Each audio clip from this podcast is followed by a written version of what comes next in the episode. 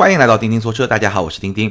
今天呢，咱们来聊一款自主品牌的车，或者说中国品牌的车，就是长安睿骋 CC。那年初的时候呢，我就说今年咱们会找机会聊更多自主品牌的车。一方面呢，确实是因为就像我们上一期在总结二零一八年上半年中国车市销量的时候看到的，很多自主品牌的销量确实增长得非常快。自主品牌或者说中国品牌，哎，我更愿意说中国品牌，确实在中国市场扮演了一个越来越重要的角色。那我身边包括我们很多听友咨询买自主品牌车的这些问题啊，其实是非常非常多的。所以呢，我也找机会更多的去接触这些中国品牌的车，去试驾、去体验，然后呢来做更多的节目，跟大家分享我的感受。那其实今年我们已经聊过一些中国品牌的车，包括荣威的 R 叉八，包括传祺的 GM 八。那今天的长安睿腾 CC 呢，又是一款特别有话题性，或者说比较有趣的一款中国品牌的车。那其实长安睿腾 CC 呢，上市已经有半年多了吧，应该是。所以相信大家可能关注这款车的人，已经看到了比较多的关于这款车的报道啊，包括一些车评啊，应该看到了一些。那今天呢，我不会像聊一款全新车那样。面面俱到去聊，而是聊我最印象深刻的那么几个点。首先，第一呢，我们来聊这款车的定位。其实，长安睿骋 CC 这款车的定位啊，它是一个比较特别的定位，或者说，我们可以说它是一个缝隙的定位。怎么说呢？这款车的车长是四米七八，然后轴距呢是两米七七，也就是四七八零二七七零。这是一个什么概念呢？这是一个比 B 级车更小，但是比 A 级车更大这么一个车。你当然可以把它说成是一个 A 加，但其实如果我们用合资品牌的标准来看的话，它其实比 A 加 还要再大那么一点点，但是又没有 B 级车那么大。比如说睿骋有一款车就是睿骋，不是睿骋 CC 啊，有一款车长安睿骋，包括吉利的博瑞，这都是比较标准的 B 级车。那他们的车身长度是在四点九米，也就是说要比这款长安睿骋 CC 大概要长那么十公分多一点。是这么一个概念，所以首先从车身尺寸上来说，它是一个相对比较缝隙的这么一个市场。然后从价格上来说呢，它的手动挡是八点九九万到十点八九万，也就是差不多九万到十一万；自动挡是十点九九万到十三点八九万，也就是差不多十一到十四万。这个价格其实比标准的自主品牌的 B 级车的标杆吉利博瑞是要便宜的。所以 OK，它就是这么一个缝隙市场的这么一个定位。还有一点非常有意思呢，就是它的名字，它叫睿骋 CC。那我们知道 CC 这个名字最早是大众用的，大众用了 CC 这款车，大众 CC 其实是比它标准的轿车，也就是比如说像迈腾，对吧，是要贵一点的，定位是要高一点的。那 CC 呢，其实是一款四门的轿跑车，是这么一个概念，更加运动，然后定位会更加高一点，这么一个车。而在睿骋 CC 在长安这个家族里面，其实它的定位比睿骋。是要稍微低一点点的。我们刚才说睿骋是一个四米九的比较标准的 B 级车，当然卖的也不太好了。那这个睿骋 CC 呢，其实是要比它小，然后价格也要便宜一点。我待会儿会说它的动力也会稍微低一点，是这么一个车。那它用了 CC 呢，我觉得能够理解，它是希望让大家觉得，哎，这是一款更加运动的车，更加有价值感的车。但是呢，我的价格呢，又是一个哎比较实惠、比较便宜的这么一个价格。所以是希望给用户产生这么一种认知，所以把它命名为睿骋 CC，这个是可以去理解的。当然，我们最后会去分析这个定位，它在市场上最终是不是得到了认可，有没有获得成功。其实我觉得这款车到今天为止，它的销量水平跟它的定位是有非常大的关系的。这个我们再把这款车的产品讲完以后呢，最后再去做分析。好，我们说了，它这个 CC 是一个比较动感的这么一个市场形象吧，这么一个印象。因为消费者的认知对 CC 的认知一定是一个比较运动的这么一个形象。所以我们来看它的外观，这款车的外观呢，确实也是有比较动感的这么一种风格，给人的感觉呢，你可以把它看作是一个比较紧凑的 B 级车。你也可以把它看作是一个比较舒展的 A 加级车，没有问题。但是整个车身线条确实是比较动感的。但比较会有争议的呢是它的造型，有点像雷克萨斯，尤其是那个前脸，对吧？有点像雷克萨斯的风格，包括整个现在丰田系的这种大嘴的那种风格。这一点呢，我看网络上其实是有一点争议的。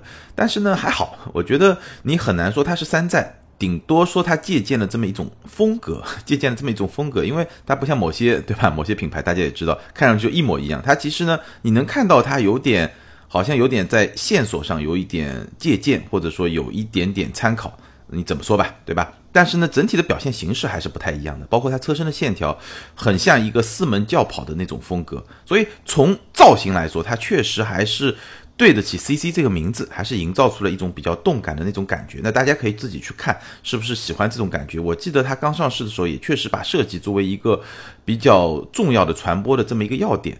那我觉得这个设计本身呢，应该说还是不错的，确实在自主品牌里面还算是。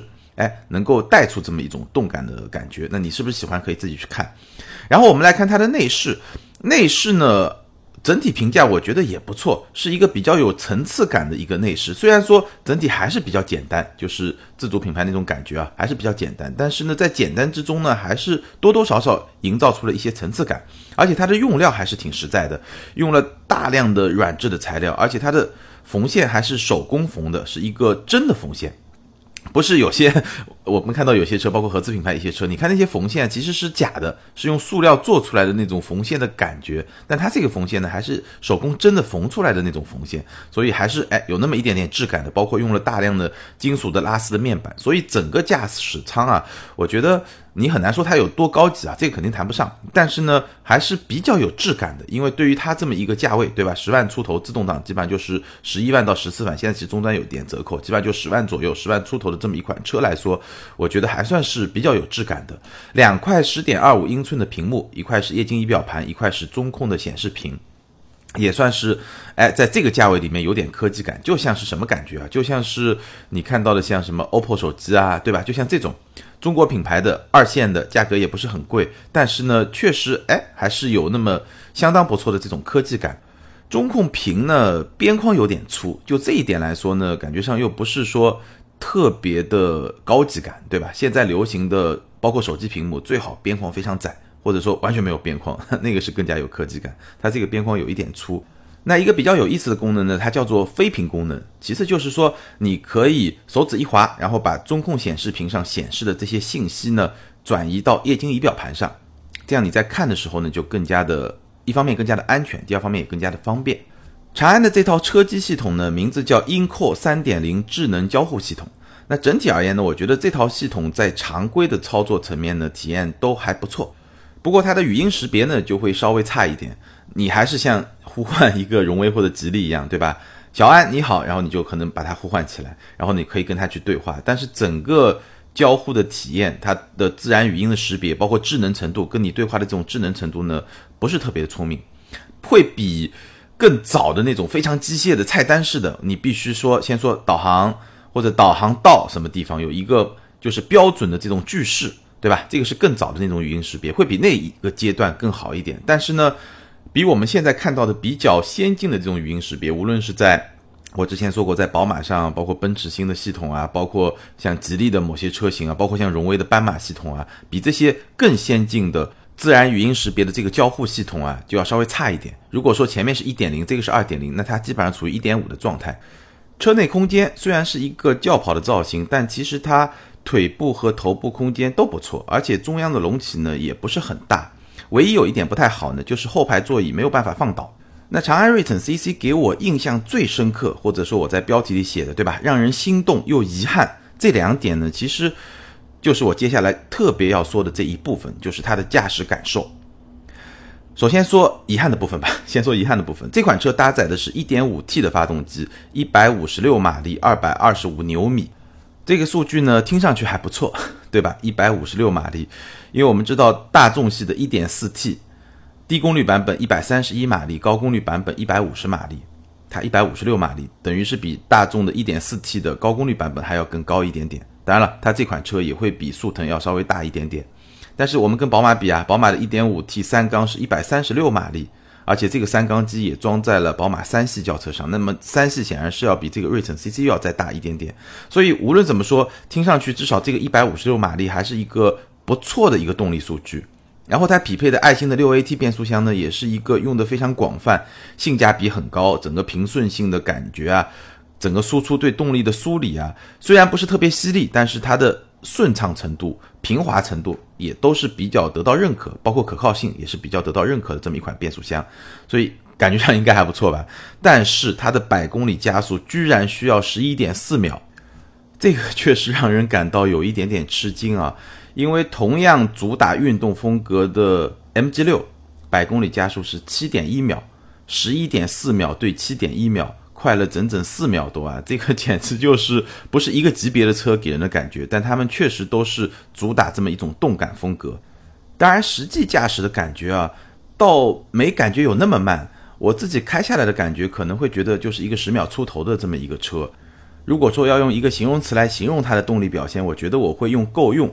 或者说刚刚够用这四个字来形容，就是没有再多了，刚刚够用这么一个标准来形容。因为毕竟还是一个家用车，但是如果说你要把它当做一个有运动属性的车来说呢，你又会觉得哎不太够用，对吧？如果你把它当家用车来说呢，那就是刚刚够用。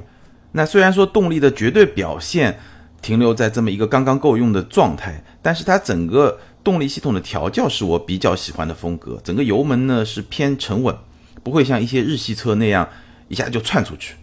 当然，这种调教风格也是一把双刃剑，对吧？因为它本身动力储备不是特别强，如果你调的更灵一点、更窜一点的，可能会给人造成一种动力比较强的这种错觉，尤其是在城市环境里面，对吧？中低速的条件下去开这个车的时候，那可能会比较讨巧吧。但是呢。像我这样，我会更喜欢就德系车开的比较多的，可能还是会更喜欢这种比较偏沉稳不窜，然后整个动力输出呢非常平稳的这么一种状态。所以呢，也是一把双刃剑吧，可能能够满足不同的用户的这种偏好。好，这个是驾驶层面让人感到遗憾的部分。接下来我们来说让人感到迷人的部分，就是它的操控。我觉得这款锐骋 CC 应该可以说比我开过的百分之八十。中国品牌自主品牌的车，操控都要更好。怎么说呢？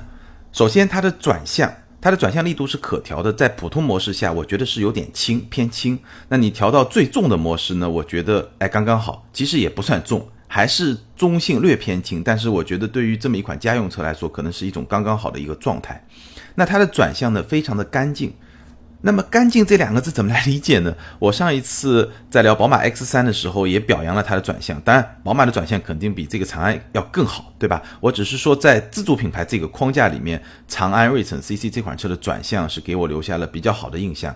那我有一位朋友听了宝马 X3 我对它的转向感觉的这种描述以后呢，他就给我提了个疑问，他说你说的那种没有虚无感、不生涩这些词啊，感觉上不是特别好理解。那我琢磨了一下，确实有这个问题。如果你不是开过很多车，尤其是不是说背靠背连着去开两辆车、三辆车，你确实要去准确的把握这个转向的感觉，或者说准确的去理解我说的那种转向的感觉，确实有点难度。那怎么办呢？我尝试着用几个比方来给大家大概的解释一下我经常会用到的那么几个词。首先是虚无感，什么是打方向时候的虚无感呢？因为我们知道。打方向的时候，它在正中位置的左右两侧很小的这个角度里面会有一定的框量，因为如果你这个方向设计的太过敏感，比如说像阿尔法罗密欧的 Julia 那样设计的太过敏感，其实你开起来会比较累，因为你很小的一个动作在车身都会有反应，所以一般的车呢会有这么一个框量，但这个框量又不能太大，太大的话你会反觉得这个转向非常的迟钝，对吧？这是第一点，就是有没有这么一个虚无感。那虚无感的第二个方面呢，就是说有这个框量或者过了这个框量的整个范围之内，它方向盘能不能给你一种反馈？你想象一下，你拿个方向盘就在空气里面把这个方向盘从车上拆下来，在空这个空气里面打方向，其实这个空气是不会给你任何反馈的。这个就是那种虚无感。有些车，尤其是。有一些自主品牌的车，确实在打方向的前面那那那些角度里面，比如说十度、十五度，可能没那么大，五度、十度这个范围里面会给你一种虚无感。首先呢，车身的反应很慢，而且呢，方向盘不会给你一种反馈，这个就是我说的虚无感。那还有一种深色感，什么叫深色感呢？其实这一点，哎呀，有些话不好说啊。你想象一下，比如说。我们知道发动机都是做活塞运动的，对吧？那我们知道有一样东西很重要，什么呢？就机油。你机油要是没有了，这个发动机就要出问题，对不对？或者机油低于一定的标准就会出问题。为什么呢？因为没有机油的润滑，活塞运动的时候它会有一种深色感。那这种深色感，我觉得你想象一下应该不难想象得到，对吧？那还有一种转向机呢，我记得早年大概七八年前或者十年前。更早的一代雅维斯，丰田雅维斯给人的这种感觉是什么呢？就它转向机里面，你感觉上是在浆糊里面，你能感觉吗？就是在浆糊里面倒，然后呢，就是黏黏的，然后呢，就不顺畅，就不像油。你想象一下，如果你是在一个很清澈的，对吧？润滑油里面打这个方向，它是很顺、很滑，然后呢又有一定的阻尼感，然后能够让你去感知这个方向盘的这种动作。所以这种状态我就会把它形容为干净。比如说长安睿骋 CC，但当年那个雅瑞斯啊，你感觉上里面就像是浆糊，就是有那种各种各样莫名其妙的阻力，对吧？粘在一块的那种感觉，你想象一下，就是那种感觉。所以转向的感觉呢，确实很难量化，你很难变成一个数字来量化。也许开发工程师他们有很多指标可以去这么做量化，或者用一些曲线，对吧？一些数轴上的曲线来做这么一种表达。但是在我们音频节目里面，通过语言确实比较难去。准确的表达这种感觉，而且可能需要大家开过一些车，就是对这些车有一种基本的感知。那我今天呢打了这么几个比方，希望大家能够通过日常生活中的这种一些事物的这种联想，能够大概知道我在说什么。好，我们回头来说瑞骋 CC。那瑞骋 CC 它的操控感觉，我觉得首先让我比较满意的就是转向。整个转向的感觉是比较干净的，没有虚无的那种感觉，没有生涩的那种感觉。虽然没有说像宝马那么顺那么柔，但是呢，整体上来说还是给你一种比较不错的这种感觉，而且呢也比较精准。整个底盘对转向的反馈呢也比较顺从，所以它整个操控给你一种，其实我在自主品牌里面不太能够感觉到的那种比较舒服的感觉。你还很难说谈得上非常的运动，还谈不上运动这个层次，但是确实非常的舒服，甚至比很多合资品牌就主打家用的这些合资品牌的那种操控感觉要更加的舒服，或者说要更加的灵巧一点点，是这么一种操控的感觉。但我们可以理解，对吧？长安的两个合作伙伴，长安马自达、长安福特，对吧？福特、马自达都是以底盘调教见长的。所以我的感觉啊，长安睿骋 CC 这款车的底盘在开发过程中，应该是也借鉴到这两位合作伙伴的一些经验。所以睿骋 CC 的这套底盘啊，我会给一个比较高的一个评价。我甚至用了“迷人”这两个字来形容。作为一个自主品牌，我觉得可以用这两个字来形容。但是也恰恰是因为这副底盘的表现相当的不错，再一次暴露了它在动力端的一个薄弱环节。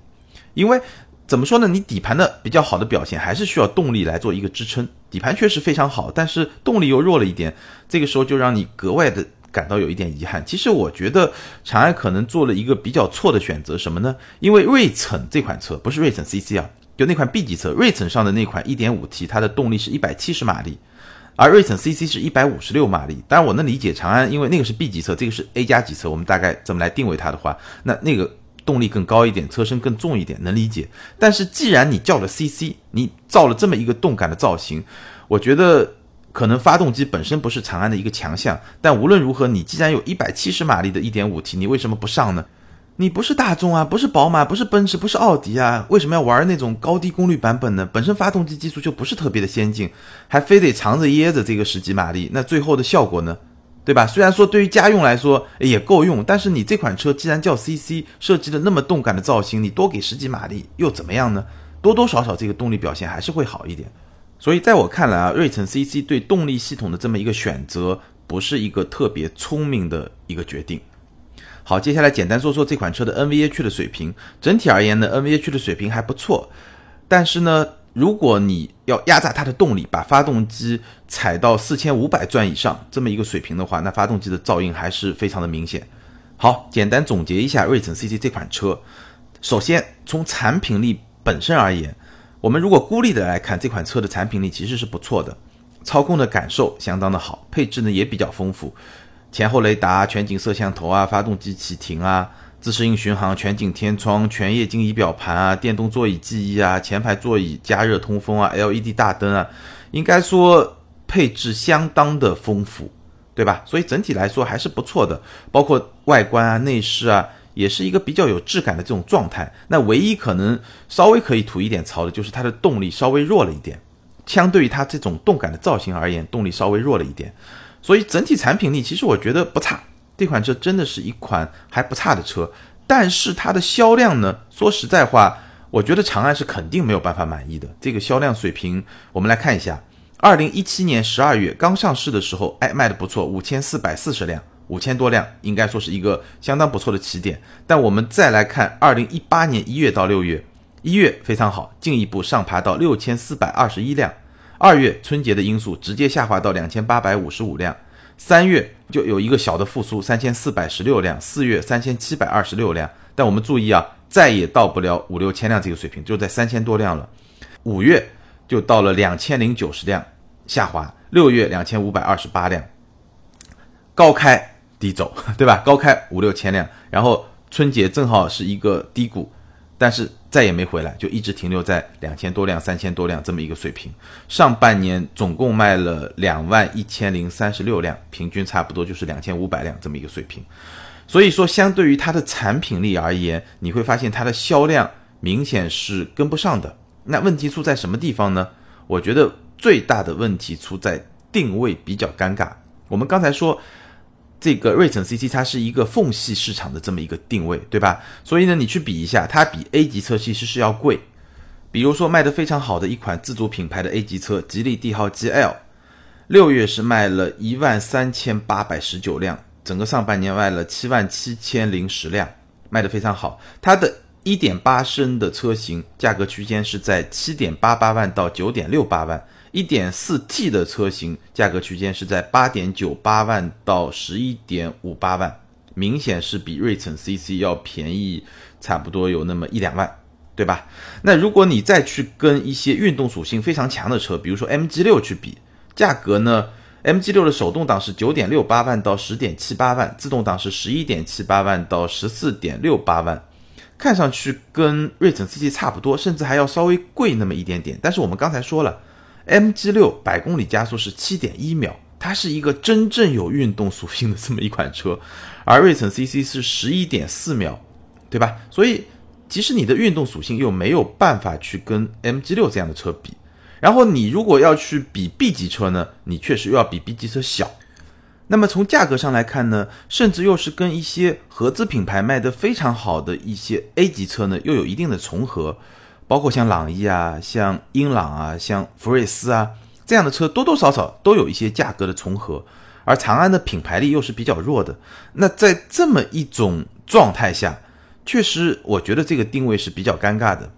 其实啊，缝隙市场是一个非常难打的市场，或者说这种战略本身就是一个挺难获得成功的战略，尤其是对于一些弱势品牌而言，因为弱势品牌你是没有能力去定义一个细分市场的，你只能跟着强势品牌去走。那你所谓的一个缝隙市场，你把它打造成一个 B 级车或者一个比较紧凑的 B 级车，市场认吗？可能很多时候是不认。那你的价格其实还是只能去卖一个 A 级车的价格，或者一个 A 加级车的价格，也就到头了。而且你还必须把自己定位在一个 A 级或者顶多 A 加级这么一个级别里面，还需要有别的竞争优势，对吧？OK，操控不错，配置也还可以，那性价比呢？对吧？再加上动力呢？对吧？是不是能够匹配到你的这么一个形象，你的这么一个产品定位？其实是一个不那么容易的一件事情。所以最后啊，我非常直接的表达一下我对长安睿骋 CC 这款产品的看法。首先，这款产品。孤立的来看，它的产品力还是不差的，尤其是它的操控，给我留下了非常深刻的印象。应该说，在中国品牌中都是一个相对排名比较靠前的这么一种状态。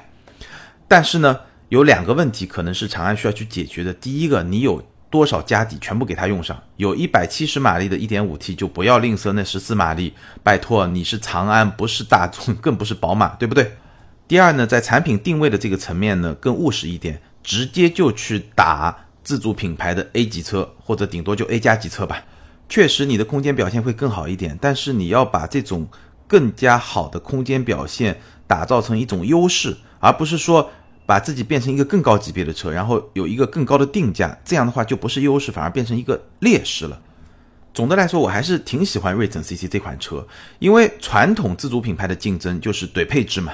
对吧？或者说更大一点嘛，这些都是常规套路，其实不是特别的难。但是真正要把一套底盘做好，是非常考验功力的。所以瑞骋 CC 在这方面达到的一种高度，确实让我感觉到了一点点的惊喜，或者说欣喜吧。也是非常希望长安能够把这种能力继续延续到未来的一些车型上，尤其是能够有一定运动属性的轿车车型上。如果能把这个特色慢慢的打造成为长安品牌的一种品牌价值，那我觉得是一个比较好的一个差异化的定位，在自主品牌这么整体的这种阵营里面。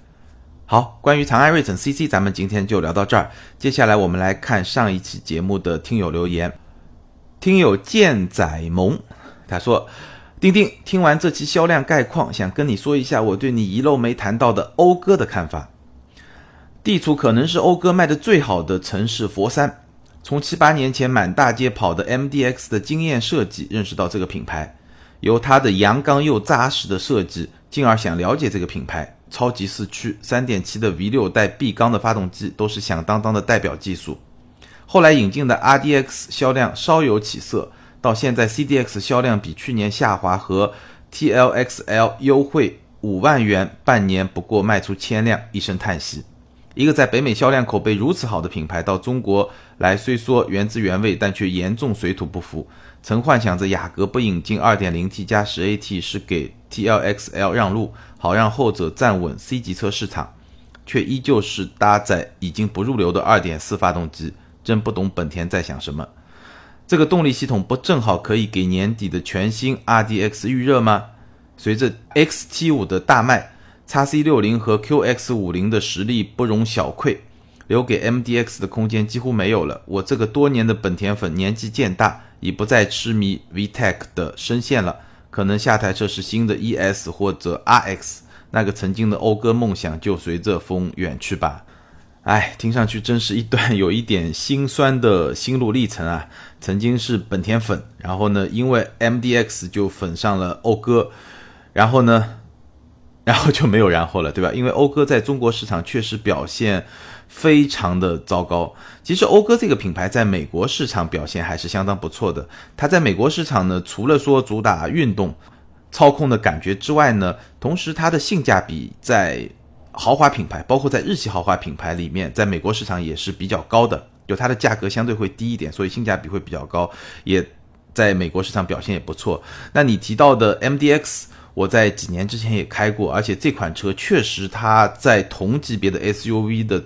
里面它的操控相当的不错，MDX 这款车，但是呢，呃，你觉得 MDX 是一个惊艳的设计？我倒没觉得，我觉得这个审美可能真的是见仁见智。我觉得 MDX 这款车的设计，在国人就我的理解而言啊，在中国消费者的这个审美取向里面，可能不是特别讨巧的一种设计。那更重要的是，讴歌这个品牌确实完全没有认知度。而且呢，这几年对吧，错过了最早的时间以后，这几年我们上一期节目也聊了，二线豪华品牌的竞争那是非常的惨烈，对吧？讴歌作为一个日系品牌，在品牌营销的层面上，确实也显得非常的保守，所以呢，造成了今天的这么一个处境，确实也怎么说呢？你真的也只能是一声叹息。那 RDX 能不能改变这个局面呢？我觉得就像 QX 五零一样，也许能把这个品牌稍微往上带一带。